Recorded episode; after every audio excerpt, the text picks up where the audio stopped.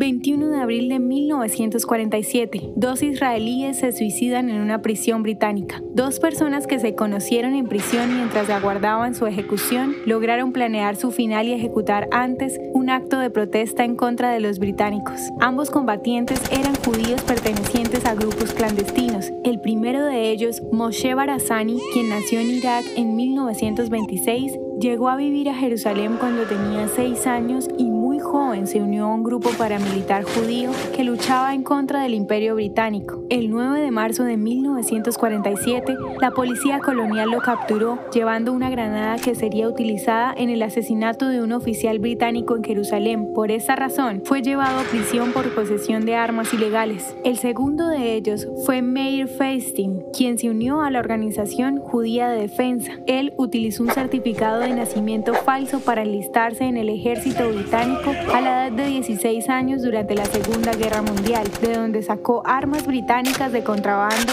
para el Irgun. Meir participó en una misión de sabotaje en una estación ferroviaria. Por estas razones, los dos fueron sentenciados a muerte, pero ellos planearon que durante la noche anterior a que se efectuara la sentencia, se quitarían la vida haciendo explotar una granada. El plan fue terminar como bombas suicidas en su prisión británica. Así, elevaron su protesta final en Jerusalén y evitaron ser colgados la mañana siguiente.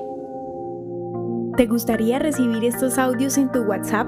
Compartimos nuevos episodios todos los días. Suscríbete sin costo alguno ingresando a www.hoyenlahistoriadeisrael.com. Hacerlo es muy fácil.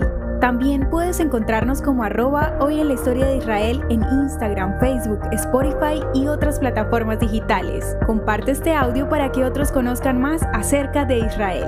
Este proyecto es realizado por Philos Project. El contenido original de hoy en la historia de Israel fue provisto por el Centro para la Educación sobre Israel.